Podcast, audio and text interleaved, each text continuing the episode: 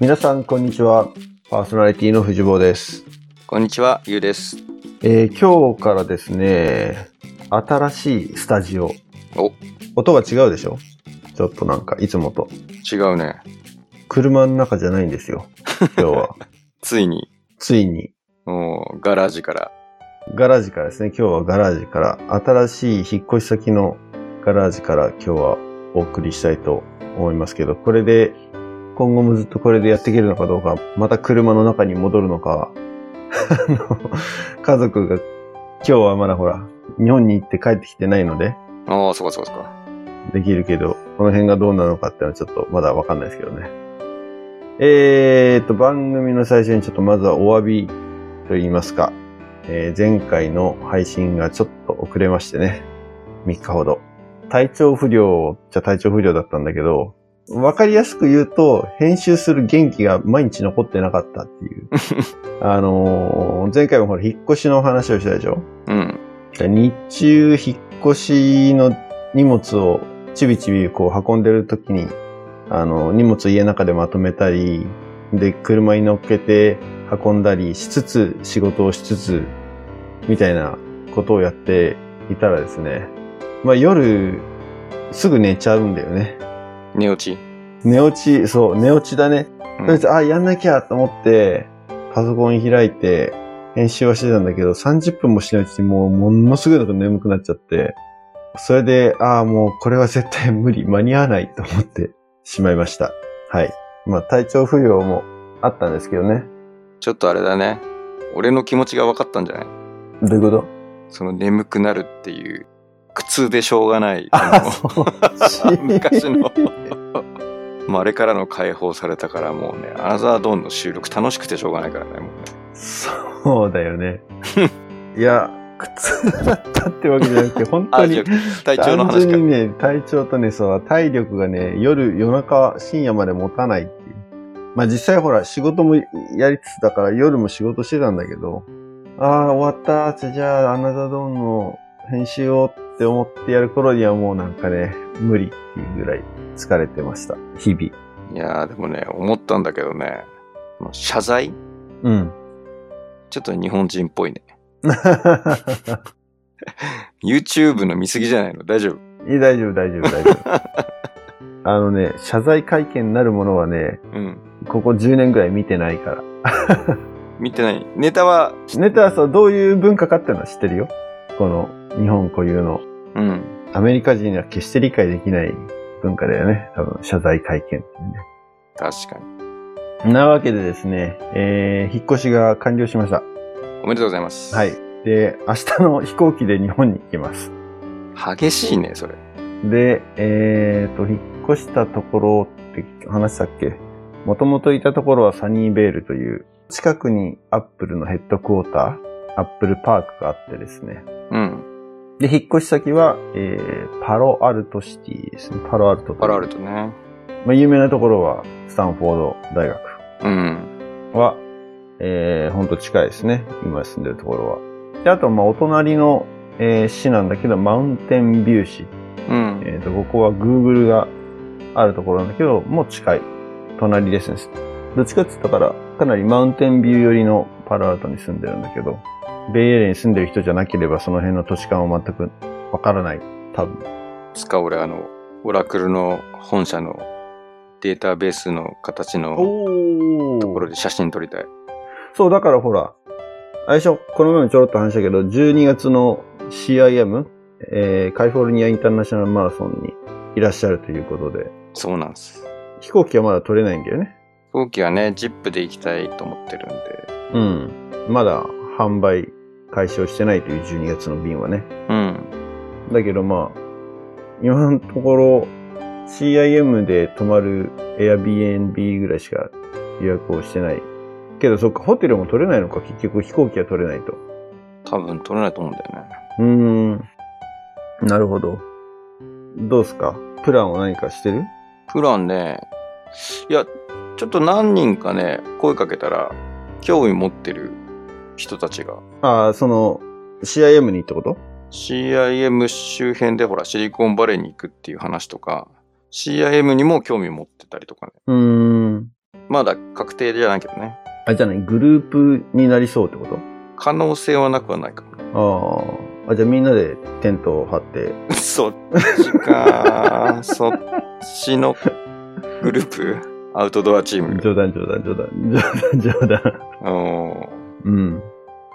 いや、だからそうね。あの、マラソンだけじゃなくて、せっかくシリコンバレーに来るので、シリコンバレーを観光してくまあ、あの、IT 業界にいる身としたらね、これは完全に通らなきゃいけない道だよね。うん。そうですね。出張です、だかなるほど。ら。はい。なので、だいぶ前にですけれど、ベイエリアの紹介みたいなのを僕がこの一人でエピソードを配信した時の中でやってたのがあってですね、それを昨日ちょっとずっと探してですね、まず見つからなくて、あれどこで話したっけかなうん。自分が一人喋ってるところでどこかなと思って、ポッドキャストのさ、ライブラリーを過去の配信のこう、タイトルをさ、バーって眺めてったら、結構なんか、懐かしいというか、うん。タイトルを見ていて、あ、これこんな前なのみたいな。はいはいはい、はい。結構あってですね。うん驚いたのがまずあの、ラボって何みたいな話をしたのあったじゃん。ラボって何ね。ラボっ子じゃないリスナー層に向けて、うん。ラボをちょっと説明するみたいなの。結構始まってから、だいぶ経ってからそれをやったなって思ったんだけど、うん。意外や意外、今から考えるとかなり初期の方に、それは実はやってたっていうね。そんな前そんな前なんですよ。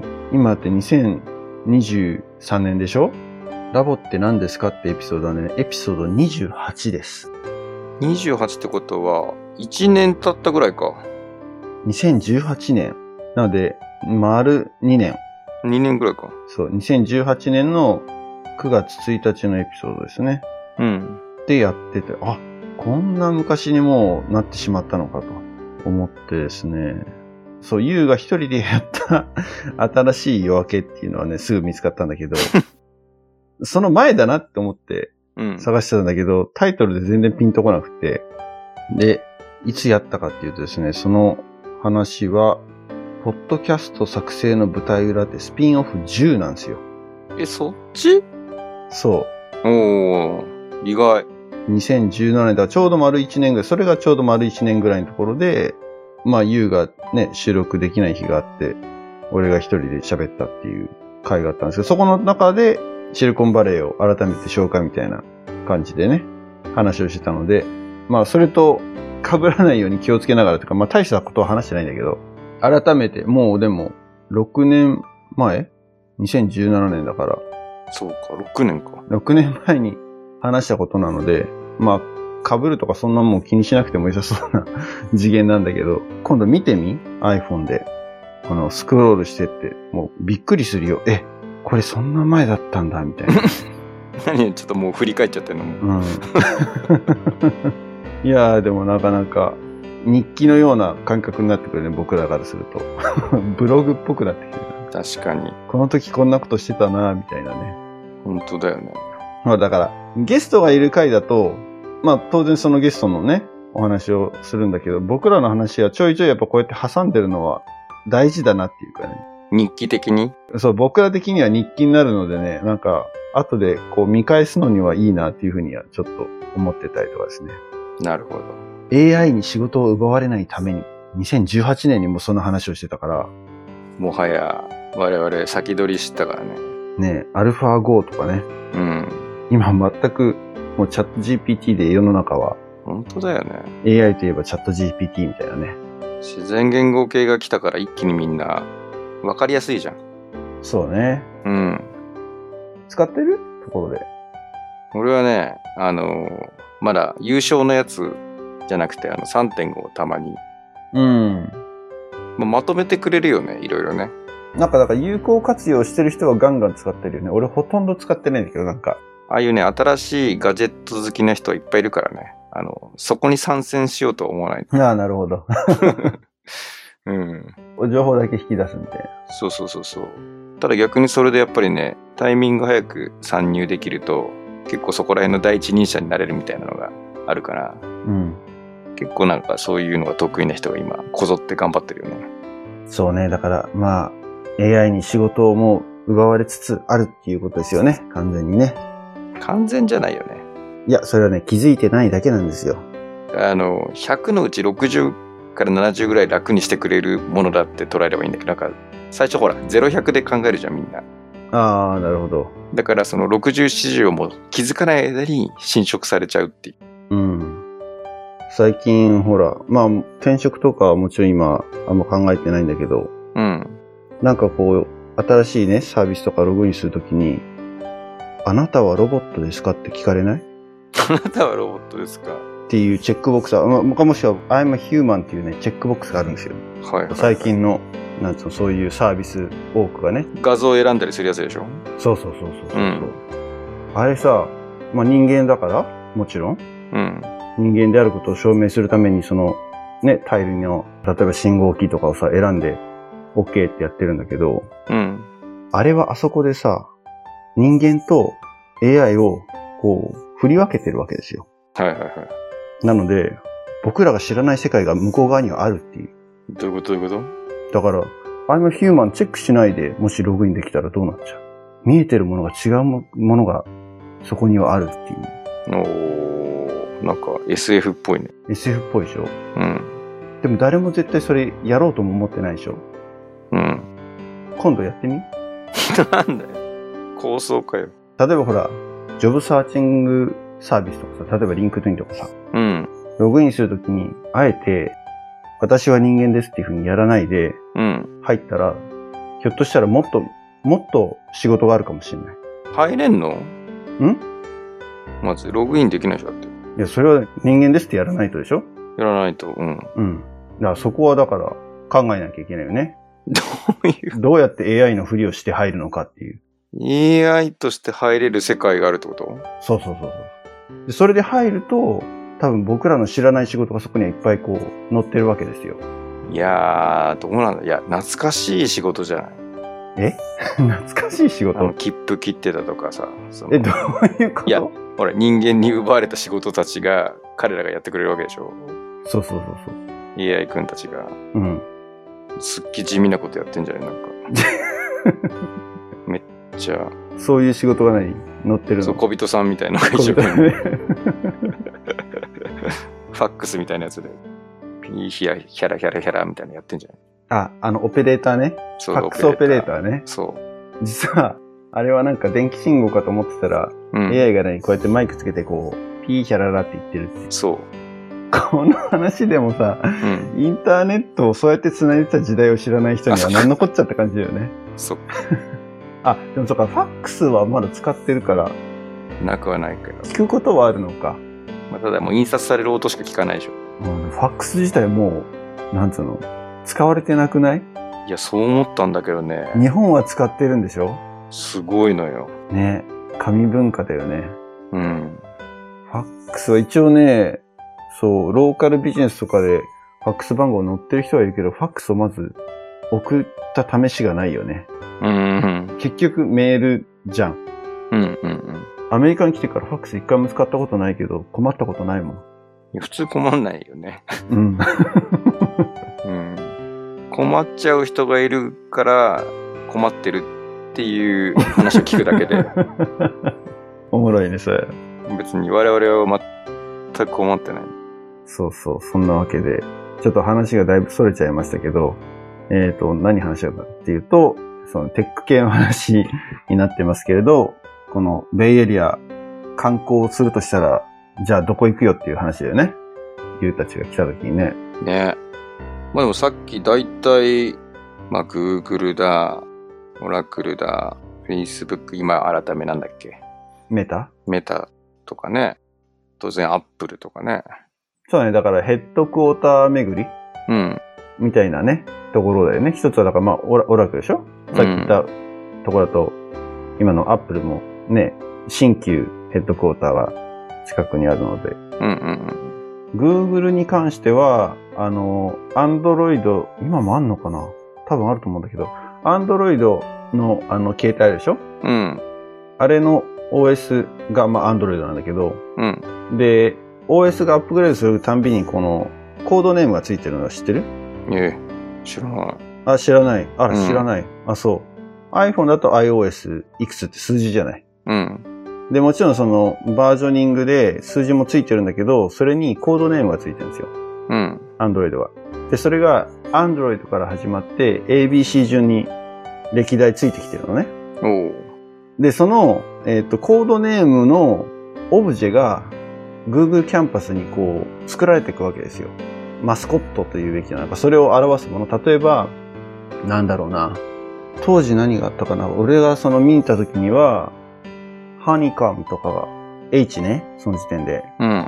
出たぐらいの頃で、周りにいろいろ、何があったジンジャーブレッドとか ?G がジンジャーブレッドだったかななんかそんな感じで、こう、オブジェがあるんですね。うでん。それがザーッと歴代の、だからそのアンドロイドのコードネームのオブジェたちが集まってる場所がある。うんだからそれは、もしあったら、アンドロイド使ってないからあんま興味ないかもしれないけど、Google キャンパス行くんだったら、それが一つの、あの、観光スポットにはなってるかな。へうーん。まあでもまず、あの、スタンフォード大とかさ、うん、うなん。か、いいよね。行ってみたい。ああ、スタンフォード大学。うん。広いよ、とにかく。そうなんだ。走、走、走る 走る走ったことはまだないけれど、うん。まあ、走れなくないんじゃないかな。ええループにはなってるかなちょっと今地図見るけど。もう今回あれだっけその、CIM の前にゆっくりじゃなくて、後にゆっくりの方がいいんだよね。どっちだっけ多分ね、うん、いや、CIM の前だと、うん。まあ、前でもね、後でもね、あんま変わんないシリコンバレー的にっていうか、アメリカ的にもう、サンクスギビング終わったらお休みモードなので、そっか。うん。雰囲気的には別にそんなにもう変わらないっちゃ変わらないかな。であとまあ季節的にはね、来るなら今が一番いいんですよ。い今、今でしょ。夏、今、 夏休み来るのが季節的には多分一番いいんじゃないかなっていう。やっぱり12月雨季なので、うん。そこそこ晴れてはくれるんだけれども、もちろん。でも雨が降りがちなので、その、シリコンバレーらしい青空っていうのはやっぱりこの季節うん。なのかなっていう気はしますね。え、気候は何、例えば、サニーベールとか、パロアルトとか、違うの若干違う。え、そうなんだ。うん。パロアルトの方が涼しい。えちょっとえほんと。ちょっと、あの、摂氏で数度レベルだけどね。うんうんまあでも、三の瀬とか行っちゃうともっと暑いし、うん。うんうんうん。それでだいぶ、その南に行けば行くほど暑くなる。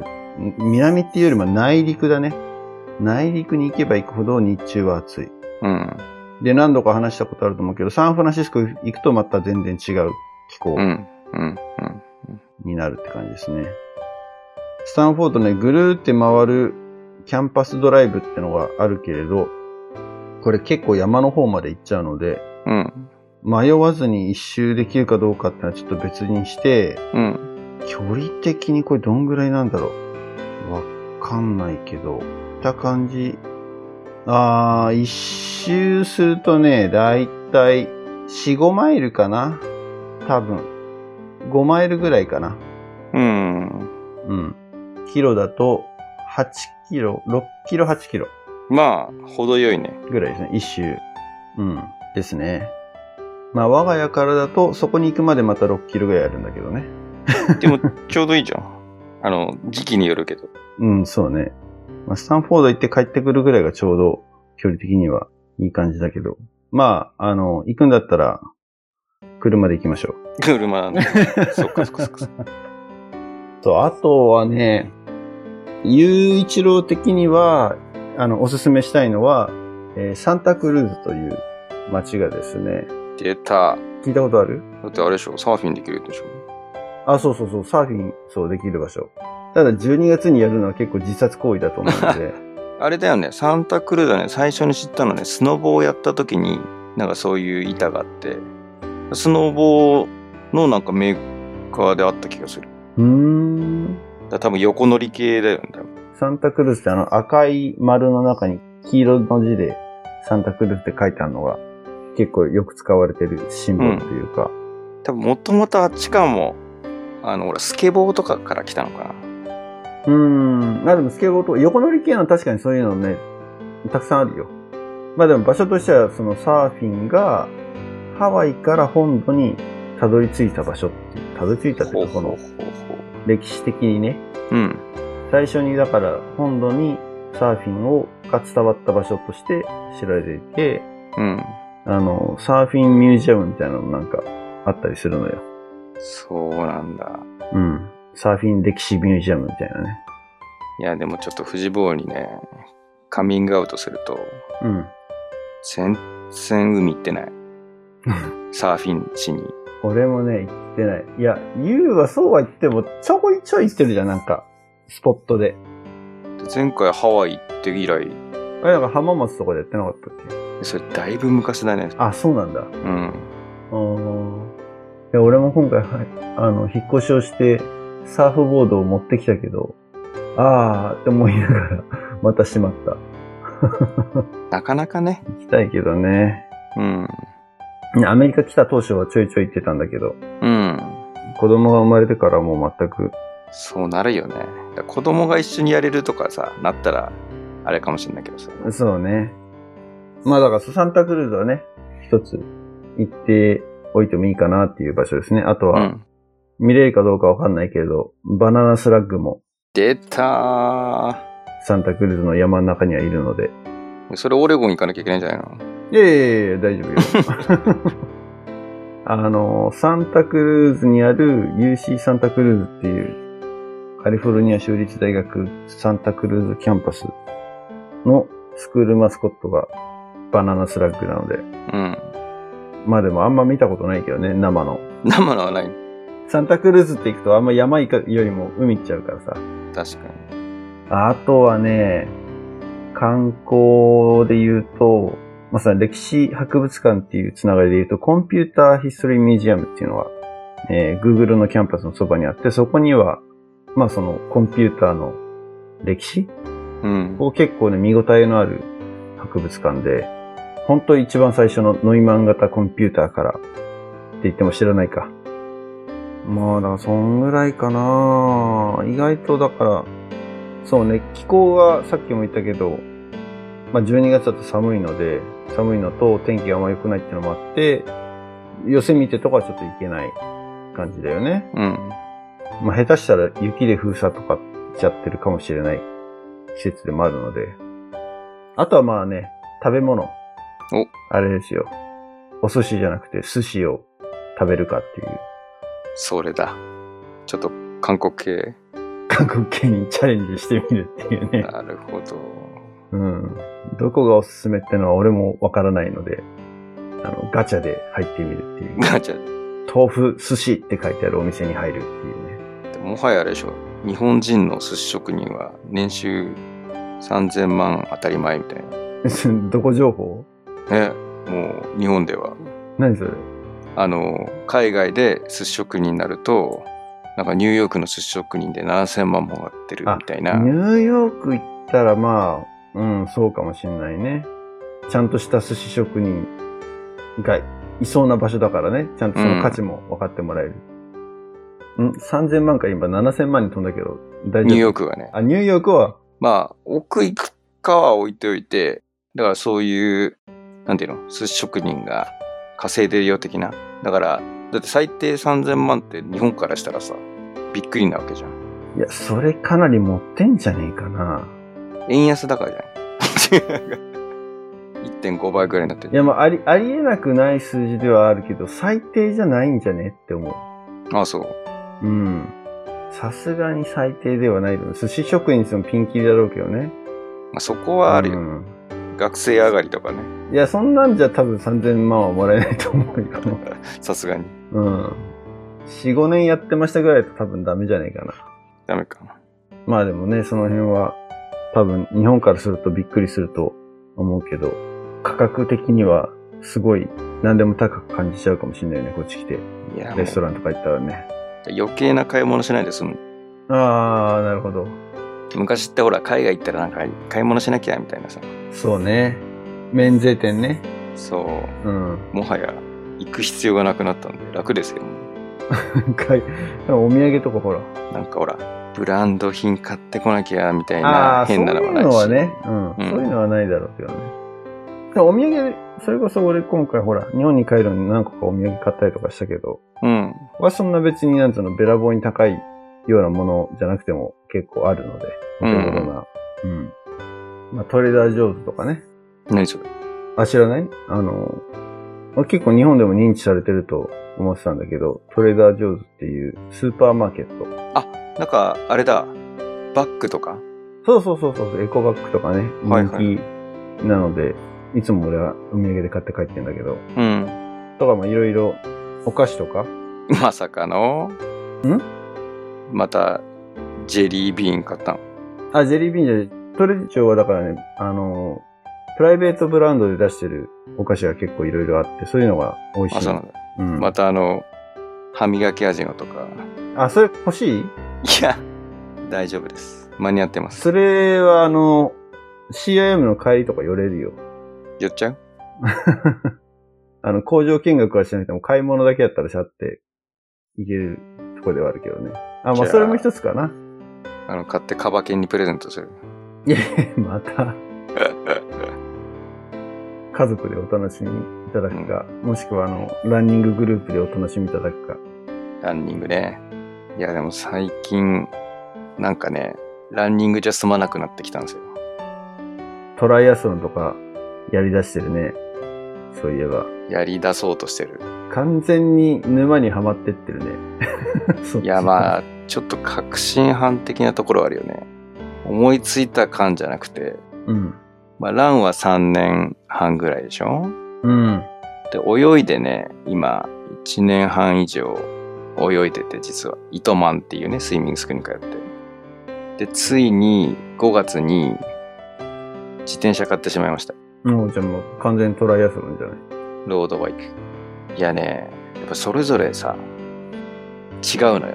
その、なんていうのコツっていうか、なんていうの使う体の筋肉とか、うんうんなので、あのーめちゃめちゃ、例えば走ってるから、自転車とか、あのースイムとか、結構有酸素をやってるから、ベースはあるから、まあ普通の人よりはできるんだけど、でもやっぱりね、泳ぐのも、やっぱりコツっていうかさ、フォームとかさ、無駄のない、変に力が入ってない、綺麗な泳ぎの人は、ほんと疲れないくて早いのよ。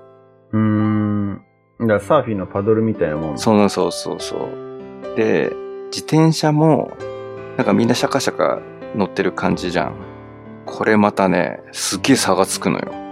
う。うーん。だからそれをね、やっぱり、それぞれある程度練習しとかないといけないので、今一番自転車が足りてない俺。スイミングは何そのスクールでコーチングを受けてるってことなのそうなの受けてんのでそれはトライアスロン向けのトレーニングとかってことトライアスロン向けじゃなくて普通にあの平泳ぎとかバタフライとか背泳ぎとかも教えてくれるんだけどうん。その週によってメニューが変わるわけよどんどん。うん、で俺はあうんのこの週のこの日に行ってるとかじゃなくて結構そのスポーツジムのこのコマ空いてたら行けますよみたいな感じでうんうんうん。週いっぱいコマがあってそこの時間帯どれ行ってもいいっていううーんお得なコースなの。だから行けば行くほど、1回あたりの、要するに単価が下がるから。はいはい。あ、月。月決めだから、そう、月でサブ固スク定なわだけねから、そう。でもとりあえずほら、損しないように、週3回は行こうって思うじゃん。お、すげえ。そう。で、3回だと週、例えば、ね、行けると、月に10回ぐらいは行けるわけじゃん。あ、そん、まあ、まあ、少なくともね。約ねそうんで、月末とか休みの時があるから、あと祝日とかもさ。だけど、その、行き放題だから、一回そのなんかね、コロナになってちょっと全然行けてないから悔しいから、一日2回行ったこともあんだよ。あの、昼のやつと夜のやつ。うん。 そしたら、 あの、昼来てたおばちゃんたちが夜にも何人かいるみたいな。だから結構ダブルヘッダー、普通にやってる人たちもいるぐらい、うん。うーん。まあ、泳ぐのが好きなのか、ね、スイミングがでも一番体力使わないいや、そう思ってたのよ。で、泳いだとね、もうズーンって疲れて、もう何も動けないみたいな感じだったのが、やっぱね、体がだんだん馴染んでくると、1キロぐらい泳いでも全然余裕になってきた。前はもう1キロ超えたらしんどだったのが、まあ、ランニングもそうだよね。そうそうそうそうそうそ今1キロ泳げねえだろうなう。まあ連続っていうよりはその習ってる時は本当にその25メーターずつとか50メーターとかうん。長くても100メーターぐらいで一番ハードななんていうのスタミナっていうかロングの時で100メーターぐらいみたいな感じで一回開けるのでただね時間を短くクイックにペースを設定されると疲れて遅れてくるとほぼついて立ってすぐスタートみたいになるから実質泳ぎっぱなしみたいななるほど。感じになる。そうだよね。で、片道25メートルで30秒とかそんなもんそんなもだよん、大体。で、この間、そのトライアスロンデビューしようと思った時に、まあ、友達がその、なんか本に載ってたペースみたいのがあって、どれぐらいをまずやれるようになっていた方がいいかっていうので、ランニングは、やっぱり5キロを30分切れたり、25分切れたり、ね、20分ぐらいっていう、まあやっぱりいくつかレベルがある中で、レベルが一番高いのが1とすると、俺、ランニングは2ぐらいのところにいるのよ。おお。で、スイムに関しては、だいたい今ね、3ぐらいのところにいるのよ。うん。 400メートルを、その何分でけるかっていうので、まず400メートルを8分切れると、その、レレベル3なのよ。の。で、30秒コンスタントってことだよね。。そうそうそうそうでも、クロールだけでしょう。クロールだけ。メドレーとかじゃないんだもんね。メドレーじゃない。そしたらいけそうだね。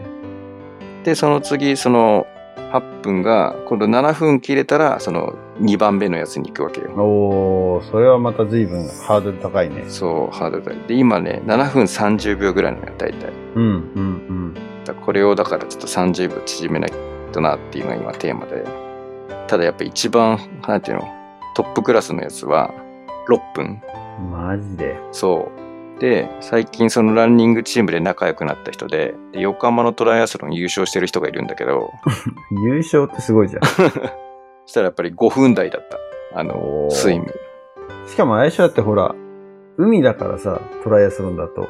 うん浮力もあるじゃん。そうだからプールで目安の時間ねうんうんだからそのそのタイムを常に出してるとかじゃなくてそれぐらいの泳力がついてるとうん。はいはい。例えば1 5キロ2キロとかで長いやつだとね4キロ近くだからさ、まあ、そこに行くためにはそれぐらい最低泳げるようになっとかないとチャレンジをもうしない方がいいですよぐらいうん。あ順番的には、スイム、バイク、ラン。そうスイムバイクランでやっぱり大会ってほら足切りっていうかさ回収されちゃうじゃん終わっちゃうじゃんうん。関門があって。だからやっぱりスイムがまずクリアできるかっていうのが、まあ、みんな一番最初に。で、スイムクリアできちゃうと大体まあ、自転車とかランはなんとかなるんだって。うん。あの、怪我とかしない限り。だからみんなやっぱりスイムで引っかかるから。だから今その8分切るぐらいで泳いでるっていうのは結構いい感じらしいのよ。みんな、まずは8分切らなきゃってやって練習してるらしいから。だかうん。らそれはやっぱイートマン効果だよね。なるほど。いや、でも本当自転車練習始めようと思って。で、自転車さっきの5段階で言うとどこにいる自転車はねそういうのが乗ってなく てのあ、ないんだ。ただいろいろ聞いたらその回転数っていう経電数がね、うん。まあ、80から90ぐらい回す常に回せるようにっていうのがやっぱり基本でうん。でロードとか出ると大体そのやっぱり時速が30キロぐらい早えな。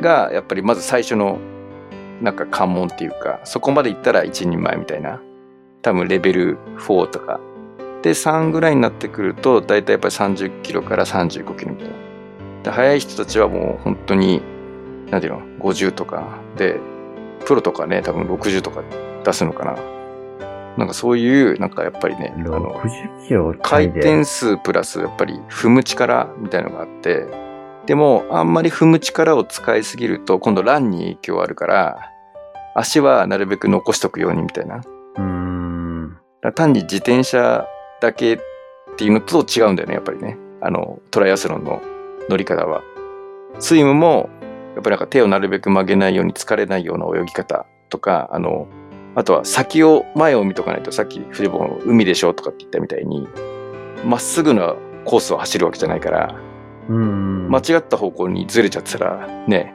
それを設定の距離以上泳がなきゃいけないじゃん確かにそうだね。走ったりバイクと違ってずっと前で見てられないもんね。そう。だから前の選手がいることを、ちょいちょいちょいちょい確認しながらじゃないと。いや、ちょいちょいどころか、なんかもうみんな常に確認しちゃってて、でも、目指し、みんな目指してるところがそこの部位みたいなの目指してるから、うん。あ、の、もう、なんていうの、魚の川にさ、鯉が登るみたいな、あの、ガーッみたいなのあるじ鮭ゃん。ね。鮭、鮭だ、鮭、鮭。あんな感じでもうなんか上に乗っかってくるらしいよ、どんどん。マジで、そう。うん。 やばいらしいよ、もう。鮭の遡上状態。そううそうそうそう。いやー、素晴らしいね、そのメンタルが。 ソーライアスロンは、一生のうち一回やれればいいかなぐらいに思ってるけど。いや、なんかね、最近ね、まあ、うすうす気がついたんだけど、ちょっとね、M 系があるのかも。いやいやいや、それは毎回あるでしょ。 それは、今気づいた。いや、なんかさ、その、ちょっと頑張れるんだったら、頑張るもんだと思ってたの。適度な目標を作って。あのね、うん。ピンチはチャンスとかって言ってる時点でもう全然 M ですよ。確かに、それは逆にね、M というよりね、ド M だよね。あの、燃えるからね。 来たーみたいな。そうなんですよ。ちょっとね、みんながひこの、アナザードン聞いて引いてるんじゃないかなと思うんだけど、そんなことない。みんなの中にも眠ってると思う。そっか、トライアスロン行ったか、でも。言ったね。まあでも大会のレジとかはしてない。したんですよ。あこれしたがんだまた、二つ。年内に年内2つ。おー、すげえ。あの、9月に、まずあの、富士山の方で、まずそのオリンピックディスタンスっていう一番短いやつ。オリンピックディスタンスが一番短いのそう。ほう。それは何何キロ何キロ何キロなのまずスイムが1.5、うん。バイクが40から60ぐらいかな。おー、そんな走るんだ、バイク。うん。で、ランは10キロ。おー。だからね、オリンピックディスタンスは、なんかその、だいたい3時間ぐらいでゴールできるから、フルマラソンよりも楽らしいのよ。いや、でも、3種でしょで、3時間でしょ疲れは、フルマラソンの日じゃなさそうだいや、やっぱりそこら辺はね、うん。逆に3種で使うのがそれぞれ違うから、もあると思うんだよね。な。あ、そう。まあ、確かに、スイムはほぼ上半身。まあ、下半身も使わなきゃいけないだろうけど、上半身の方が多いか。うん。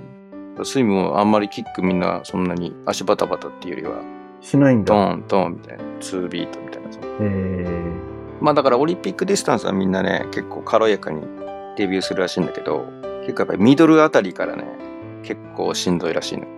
なるほど。もうストイックだね。なんか、だんだんもう仕事よりもそっちがメインになってくるんじゃないのいやもう仕事と繋がってるからね、やっぱりね。っていうことになってんだけど。いやそのトレーニングの時間を避けるのがやっぱすごいな。いや、正直、なんていうかな、まあ、狙ったというよりも、結構そのトライアスロンやってる人たちって、例えば経営者とか、いろんなね、あのー結構し社会的にも成功してる感じの人が多いのよ。うーん。で、それは、まあ、そのさっき藤坊が言ったみたいに、そのまず時間がある程度自由にならないといけないじゃん。そうんのトレーニングとか、その大会出るとか。で、そこに、やっぱりね、お金も結構かかるのよ。それは何バイク代とかってことバイク代すごいよ。ビビるよ。本当に。そんなすごいの買ったんだ。あの、すごいの買ったっていうよりも、やっぱりね、初級、中級、上級みたいなね、3つぐらい層があるのよ。うん。で、最初エントリーモデルみたいので軽く始めようみたいなのは、結構10万、まあ20万しないぐらいで揃えられるのよ。うん。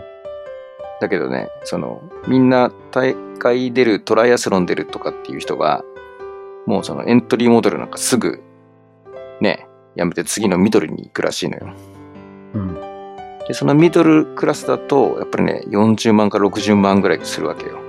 で、最初、えーって思うじゃん。でも、いろいろ聞いてると、まあ、そりゃ、ミドル買うよなってなる。いや、そのスペック的に聞いてるスっペてッことク的。に。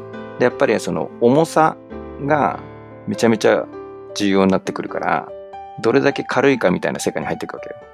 うーん。で、基本的にその自転車って、まず、ほら、本体のさ、そのフレーム、これの素材、そうだね。うん。で、最初ほら、ね、アルミとか鉄とかいろいろあるかもしれないけど、やっぱり、基本はやっぱりカーボンなわけよ。カーボンファイバそう、強くて軽いみたいになると。だまずカーボンにしますって言うと、もうそのミドルなのよ。エントリーモデルは大体みんな違くて。で、みんなそこでまずその、一段階上がるじゃん。ビコーンって。で一段階上がるのにやっぱ20万ぐらいかかるのが、例えば、その、まずフレームなわけじゃん。で、あとはね、その、ギアあの、シマノって知ってるー。釣り具ね。あのシマノが有名で、そうだよね。シマノが出してる中で、もう段階がすごいあるのよ。なんか7段階ぐらいあるのよ。うん。グレードが。で、やっぱり、そのエントリーモデルとか、その下の方から数えていくつかなんだけど、だんだんやっぱりミドルぐらいになると、上から2番目、3番目ぐらいが使うわけよ。だこれもなかなかいい値段がするわけよ。あ、本体の買った上でギアのリプレイスをするってことえっと、ごめん、さっきの言ってるのは、完成車っていうのは最初その組み合わせだから、ああ、なるほど、なるほど。そうそうそうそう。だからエントリーモデルと何が違うのっていうポイントの話ね。オーダーメイドで作っていくようなイメージね、じゃあね。そうそうそう。だから逆に言うと、何を妥協するかみたいな世界に入ってくるわけよ。はいはいはいはで、要するに、だからこういう2つをまずこだわって、ベースのやつはもうだから40万ぐらいしちゃうわけじゃん、それで。20、20ぐらいな感覚でね。で、次に、今度ブレーキ。い。うん。そう、最近はね、そのディスクブレーキっていうのが出てきて、やっぱり昔はそのね、ブレーキの性能によってさ、やっぱりいろいろ、ね、下りがやりすぎると熱持って止まりづらいからとかっていろんな制約があったのが、ディスクブレーキが出てきたことによって、まあ非常に安全に自転車を取り扱えられるようになったっていうね。うーん。だからこのディスクブレーキがつくと、まあ、また15万ぐらい高くなったりとか。で、そういうのが積み重なっていくわけ。ディスクブレーキって相性だから車とかで使ってるようなやつでしょうんうんそうそうそうそうのスポーツカーとかで使ってるやつでしょゴムのところをギュッてやって止めるとかじゃない、もうディスクの方で止めるやつだからね。うんうんうん。あじゃあ、スポークがないホイールになるってことスポーク、な、まあ、なないっていうか、スポークはあんだけど、その、なんていうのディスクが別になってて、そこのディスクで止めるから。うーん。なるほど。で、さらにね、やっぱり今、そのさっきギアのチェンジのところが、電動になってるやつがあるのよ。DI2 って言って、その、手元でカチャンって動かしてギア変えるんだけど、それが、ちょっと触ったぐらいで勝手に変わってくれるの。その自あ分あ、の、はいはいはいはい。キュイン、キュインみたいな。うんうんうん。まあ、オートマみたいなそうそ感うそじ。うそう。セミオートマみたいなね。そう。もうそれでまたそれが15万、20万上がるみたいな。だから積み重なっていくと、なんていうの、そのさっき言ったミドルの中でも積み重ねちゃうともう6、70万しちゃうわけよ。はいはいはいはい。でさすがに俺は最初そのミドルの時に決めたやつは44万ぐらいの本体っていうかその完成車で売ってたのがたまたまちょっとセールっていうかねその現品限りのやつでまず体にサイズに合うかっていうのが一番重要だからその自分のサイズだったらこれすっごいお得ですよみたいなのが店に1台あってなんと体に合っちゃったんですよで最初すげえ15万のそのエントリーにするか悩んでたのにそれを見せられた時に言っとくかと結局みんなそっち行くんだろっ ていうでも店の人もそうですあのトライアスロンやるんですよねって言ったらもう腹くくった方がいいですとあのエントリーモデルで終わった人を私は見たことありませんお客さんでと2台買うんだったら最初からいいの買っとけと。そうそうそうそうそうそういいのっていうよりも普通緑が普通な感じだからなるほどね。だからわざわざ1個挟む必要がないんじゃないですかみたいな感じらしくて。で、実際買った今思うけど、なかったと思う。エントリーモデル買うっていうのはってことエントリーモデル買ってたら、今頃もう次の買おうとしてたと思う。あーすでになるほどね。 2、3ヶ月。で、その44万の買ったんだけど、結局、何を諦めたかっていうか、あの、ついてないやつは、あの、その、やっぱり自動のギアの変速うん。ここは、あの、ほら、車でもマニュアル派がいるみたいに、いや、あえてつけないって人も結構言っているらしいのよ。だから俺はそれはなしにして買ったの。ただ同時期に、そのラン仲間の、もう本当に一緒に始めようって言ってた人が、たまたま別で買ったのに、同じモデルで、彼はね、中古で買ったのよ。うん。状態のいいやつを。そしたらその25万ぐらい、要するに僕よりも10万ぐらい安い値段だけど、ちょっと型が落ちてたけど、結構ちょっとカスタムしてあるから、さっき言ったあの、電動のカシャンっていうのがついてたり、ギア変えるやつが。あとね、タイヤが、いいタイヤついてんの。うん。で俺もその買った時にさっき言ったあのカシャンって買えるやつはその DI2 っていうやつは好みによるけど次必ずみんな行くのはタイヤですって言われたのよ、うん。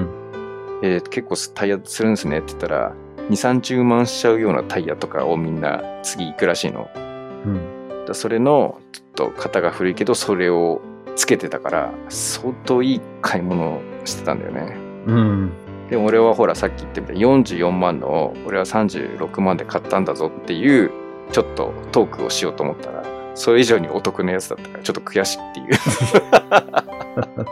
ちっちゃい男ですよ本当にいやー、じゃあバイクが一番なんか金かかりそうな感じだね。まあそれあからさまに、そうねだまだ俺そっちには絶対行かないぞっていう自信があるんだけどみんなねもう本当そのこういうちっちゃい部品でね何万っていうで10万20万みたいなだんだんそういう世界に行っててでさっき言ったように上位機種だともう完成車自体でもう100万から200万ぐらいするみたいな世界なのようーん。あの100万とかじゃ今もう買えないらしい昔ちょっとさあれ前だったら買えてたんだけど今買ったらまた円安とかいろいろ物が少なかったりとかで昔100万で買えてたのは今150万とか200万近くみたいな世界になってみたいはあ。ちょっと今他人事風に言ったけどうん。乗っちゃったらねそういうことかみたいなあのサーフィンで波に乗った感じあのあこれねみたいなうーん。やっぱりね楽しいわけよやらない方が良さそうだな。じゃ そうそういうこと、ハマる から。 あまあまあまあ、そんな感じですよ。なるほどね。いやー、すごい。今日、半分トライアスロントークで終わっただよ。いやー、語っちゃったね。前回の聞いていただいたリスナーの方で、ちょっと個別にご連絡をいただいた件がありまして、そのご報告をしてもいいですか。あ、なんでしょう。 まあ、某ラボ戦のラボセンターの事務局をやられてるティラミスさんっていう方が、はい、はい。ユウさん聞きましたよと。うん。あの、ご長男の件、おー、前回のね、そう、体調崩してオリンピックセンターから。熱中症でそ、シニアメイト研修会を途中で退場しちゃったっていうう。。そうなんですす。退場しちゃって。で、俺はてっきりもう行って熱中症になってぶっ倒れたから、結局何日に行ったんだよっていうイメージで聞いてたの。うん。で、あの収録が終わって、聞いたら、どうやら、受けるところまでは受けれたらしいの。うん。で、その後にぶっ倒れたらしいの。でティラミスはそこにいたのティラミスいないよ。地区が違う。ああ、そうか、なので、ティラミスにはまだ行ってないのよ。あの、その話はまたちょっと今度収録するから楽しみにしてて、つって。ああ、わかりました、みたいな。そうか。いや、どういうことじゃティティラミスが何の連絡があったのじゃあ。いや、だからアナザードーンを聞いて、うん。俺が前回その長男の話を聞いて、あいつもう、ね、せっかくシニア受けに行ったのに行けなかったらどうすんだよ、みたいな話を聞いて、どうにかなると思いますよっていう温かいああ、なるほどね。応援メッセージをいただいた、そう、応援メッセージを。をいただい て。でも、だからその、事前にその受けてて、実はあの、見事、合格いただいたんですよ。あ、ティラミスから連絡する前にはもそうう、合格を漏らしてたってことね。そう。おお。あ、で、合格したってことはちゃんと受けたってことね。そう、受け入れたってことだから、ぶっ倒れる前に面接は受けてた。ああ、そうかそうかそうか。で、結構ほら、まあ、狭き門じゃん。門なのよ。うん。で、やっぱり最近は、本当にその姿りをちゃんとやらないと、もう本当にそういう舞台には立てないみたいな圧がめっちゃ強くて、うーん。今回トム・ソーヤだったんだけど、結構なんか前日もなんか夜遅くまでなんちゃらやってたらしいんだけど、で、一応受けて、その後に多分いろいろゴニョゴニョ会議があるんでしょ、多分ね。誰を通すかみたいな。ああ、それは事務局側でってことうあれはね、事務局というより多分テューターたちで決めてるっぽいんだよね。ーん。だから、結構、なんていうの、権力たものを言うんじゃないか説。権力ってそのテューターのでしょそう。ちょっと早かって言ったらやり手なんじゃないか説。ああ、そういうことうん。ああ、なるほど、なるほど。多分ぶっ込み力あんじゃないみたいな。ちょっとうちの子よろしく的な。って言うとまたほら、久しぶりにアナザードーン聞きましたっていうのが、1、2ヶ月後に俺にメッセージ来て。そんなことないですから、あの、誤解を招くようなこと言わないでくださいっていうのが、多少タイムラグがあって入ってくる。うん、なるほどね。うんっていうのはまあ半分冗談で多分いろんなほらテューターたちも地域の活動とかさいろいろ見てるわけじゃん。うん、うん。だから単にその姿りだけじゃなくていろんなそういうトータルでこの子を押してあげようみたいなのは多分あるんじゃないかなっていう。あの一発面接じゃなくて、まあ、面接は一応登竜門っていうかちゃんとそれを超えてきたっていう、まあ、自信をつけさせるっていうか箔をつけるためのものなんじゃないかなっていうふうに思った。これはあれでしょサマーキャンプじゃなくて、年間のシニアメイト登録のためのテストだったわけでしょそうそうそうそう年間の。そうなんだ。その姿り至上主義はどっから来てんのかねいやもうなんかもう、姿り教なんじゃない姿り教、姿り教、あの宗教の教ね。そう、歌って、狂ってる方じゃなくてね。そう、歌って踊れるじゃなくて、姿り教になったんだよ。歌って踊れて語れるみたいな。姿りを信じましょうみたいな。姿りできたら救われるみたいな。 大丈夫これ。刺される。大丈夫だと思うよ。うん。でね、なんと今日、また代々木オリンピックセンター行って、うん。なんと、サマーキャンプのシニア合宿シニア会議うん。あのサマーキャンプのシニアやるメンバーが多分関東は今日集められて行ってきたらしいんだよ第4総局のシニアメイト研修会。そうそうそうそうえ、あ、じゃあね、サマーキャンプも行けること確定なのそういうことですおーパチおめでパとチうごパざチいパまチすパチパチパチパチ何班であそれはまだわかんないのか。それは分からんねうん。そうなんですでもねさっきのやっぱり姿り至上主義のやっぱり弊害じゃないけどうん。なんか俺には全然そういう話ないんだけどうちの妻にね長男がもう俺あの国際交流行くのやめようかなとか言い出してて来年ほう。なんで 姿りほんと嫌だ結構圧をかけられたらしくて うん。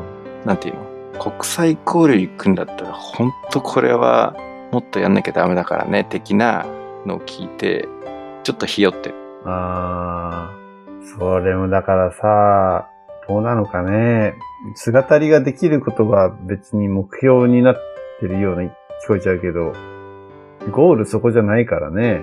まあ、その手段が目的化している感があるっていうところはね若干あるかもしれないけど、まあ、ただねあの俺はあんま心配してなくて絶対さ深夜とかやってさちょっと楽しいじゃん。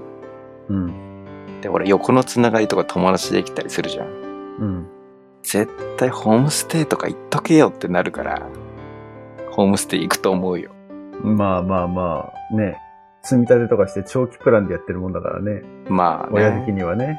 で親的にはね結構もうこのグローバル社会ねうん。昔みたいにネットがない時代に文通とかしてホストファミリーとかを決めてもらわないとなかなかいけないっていう時代じゃないじゃんもうすでに。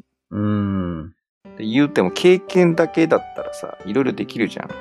でもやっぱり1ヶ月親元離れて、しかも外国でっていう経験は、そうは言ってもできないんじゃないある程度のお膳立てがあるところ、まあそういうプログラムじゃないと。そんなこと言ったら高校で寮生活してるやつなんているわけじゃん。例えば海外じゃなくてもね。あ、違う違う違う違う、海外でってことよ。海外で離れて、うん。親元離れて生活っていう。そんなんほらフィリピンの語学留学とか行ったっていいわけじゃん別に。うん、うん。ああ、まあまあまあ、うまあ。ん。だからその、ホームステイっていうものへの価値っていうのは、まあ、それもすらさ、その、ホームがそれぞれ違うからさ、一律じゃないじゃん。うん。ででそういう中でいくと結構ほらガチャじゃないけどさ、まあこのホストファミリーでよかったねみたいなのがあればこのホストファミリーうんっていうのもなくはないわけじゃん経験上ねあとはそれをどう消化するかはそれぞれだけどさそういう意味ではねなんか今の親たちがそういうのをなんかラボに文句言う親も多いんじゃないかなって気もしちゃってるよねちょっとねうん、それどの部分に関してその例えば我々の頃ってさもうホームステイって言うと農場に行ってとかなんか結構自然の中でみたいな感じのプレゼンテーションを聞いてたじゃんうん。でも藤坊が実際行ったらさほらホストファミリーがずっとゲームやってたとかさねそういう家もあってそれはちょっとあれじゃないやっぱり気になるところはあったんじ ゃないああ、だからその、なんだろう。 こう言っちゃなんだけど、宣伝とちげえじゃんって話 宣伝っていうかまあうんなるほど。そういうふうにコンプレインしてくる親もいなくはないってことね。そうじゃないかなってことね。もう一つの家族ができましたみたいなさだからそういう中ではまあいろいろあると思うのよ例えばやっぱりどうしても言い方が悪くなっちゃうかもしれないけど白人のさやっぱりアメリカンって言っても今いろんなね人種がいるわけじゃんうん。例えばちょっとほらアジア系のアメリカンの家に行ったらなんかそうなのみたいなのを言う人もいるかもしれないじゃん、うん、日本だとい言う人いそうだね、でもそういうのうね。ん人種差別的なの全く意識しない発言を。ラボは特にそういうのが少ないと思うの。だからラボってまだいいと思うんだけど、結構その、そういう留学とか、斡旋してるところってなんかすっごいそういうのをなんとかしてる人たちなんじゃないかなと思って、斡旋会社みたいなのは。ラボってもうほら、ちっちゃい頃からそういうね、多様性とかさ、文化みたいなものをリスペクトするみたいなのをさ、結構やっぱり教育の中で組み込まれてるじゃん。うん。だけどそういうのがなくいきなりもう留学行きますよとかホームステイできますよみたいなところはそういうのなく多分行くじゃんサービスみたいな感じでやっぱそういうラボには違いがあるんじゃないかなって思ったなるほど。うんちょっと社会派国際派としての今意見を表明したと。表明しましたね はいじゃあ、まあ、とりあえず今年の夏は、黒姫でシニアを経験して、まあ、その後、冬、春とやるかもしれないけど、まあ、無事じゃあ、来年の今頃には、アメリカかどうかもわかんないけど、ホームステイに。まあ行くと思うんだよねよっぽどのことがない限りどうしようあのホームステイ先が藤竹だったら大丈夫、カリフォルニアないから。あないんだカリフォルニア今多分ないんじゃない ?41 の連携がないんじゃないかななるほど。なんか結構長くなっちゃいましたけど、後半 U のトライアスロントーク そがっちメインになってしまったのでだったの長すぎたな今日は今日はそっちがちょっと長かったね。うん前のエピソードでも言いましたけれども、8月は丸々お休みをさせていただきます。おいとまねおいとまおいともいただいて、はい、日本に一時帰国しておりますので、えーその間は、まあ、できなくないけど、あえて8月は夏休みを取らせて、働き方改革ね。働き方 改革ね。はい、あの、アナザードーン市場今までなかったけどね、丸々1ヶ月お休みっていうのはね、 おーついに。ちょっとついにあれじゃねそうやって既成事実作ろうとしてない。大 丈夫フこれでね、フェードアウトしてくれェードアウト。まあ一旦それはあれですね。7月28日のオフ会で語り合いましょはいはいはい。そうですね。えーと、そう、オフ会の連絡前回もしてましたけど、28日に、マイドンと、あと、えーと、これはオープンにね、えー来ていただいてもいいように、イベントの方はオープンにしてますので、えー Facebook ページの方にですね、えー調整さんを優が作ったので、そちらのリンクを貼っときますので、もし参加できるという方は、どんぐらい直前まで受け付けられるんだろう。う。いやまあお店どうするかだけど、ね、来てくれる人がいるんだったらそれなりに広く集まれるところで。だってあれですよ、あの、アナザードン出ていただいた若ちゃんあ、はいはい。